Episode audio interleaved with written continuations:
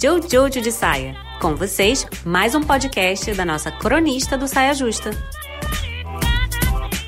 Ó, eu vou falar um negócio que vai parecer que é polêmico quando eu falar, mas que se você for olhar bem, não é polêmico coisa nenhuma. Acho ótimo fugir das coisas de vez em quando. No sentido de pegar distância. Sabe essa coisa de que ah, você não pode fugir dos seus problemas? E realmente, né, não tô falando que você vai se isentar da responsabilidade de colher o que plantou, né? Porque a gente planta coisa, depois tem que colher. Mas assim, às vezes você tá enfiado numa questão, num problema, em qualquer âmbito da vida, e aí você tá tão enterrado em cima daquilo que às vezes você precisa pegar distância para conseguir, sabe? Não é nunca mais encarar os seus problemas, mas assim, tem aquele problema que tá enterrado e você bate cabeça, bate cabeça, bate cabeça. Pega uma distância se der. Porque às vezes não dá para pegar distância mesmo, assim, é, são situações que as pessoas de fato ficam presas naquilo e não conseguem sair. Mas tem muita situação que você acha que não dá para você sair só porque você não se perguntou, tipo, será que dá pra eu sair? Aquelas coisas que você meio que, ah não, isso é assim mesmo. E aí tem um dia que você fala, não, peraí, é assim mesmo? E se não for assim, eu posso.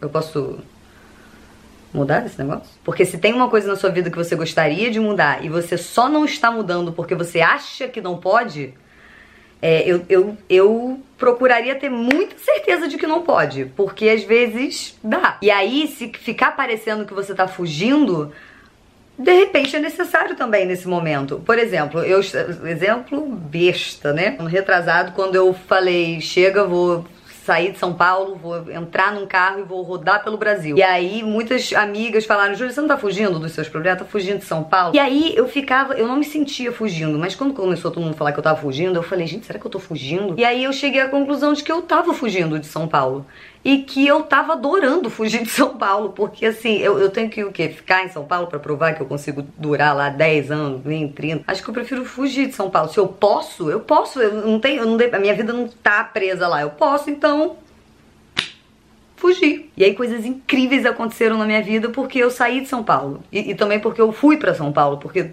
tudo dependeu de tudo que aconteceu até chegar aqui. Então, assim. Mas se você tá aí batendo cabeça há anos numa coisa, ou num relacionamento, ou numa carreira, sei lá, ou em qualquer situação, uma amizade, qualquer coisa, você tá batendo cabeça, tá batendo cabeça, tentou por esse ângulo, tentou por esse ângulo, tentou desse jeito, tentou sair, tentou se aproximar, tentou afastar um pouquinho, tentou duas vezes na semana, tentou todas as coisas que você tentou e não tá dando jeito, gente, foge.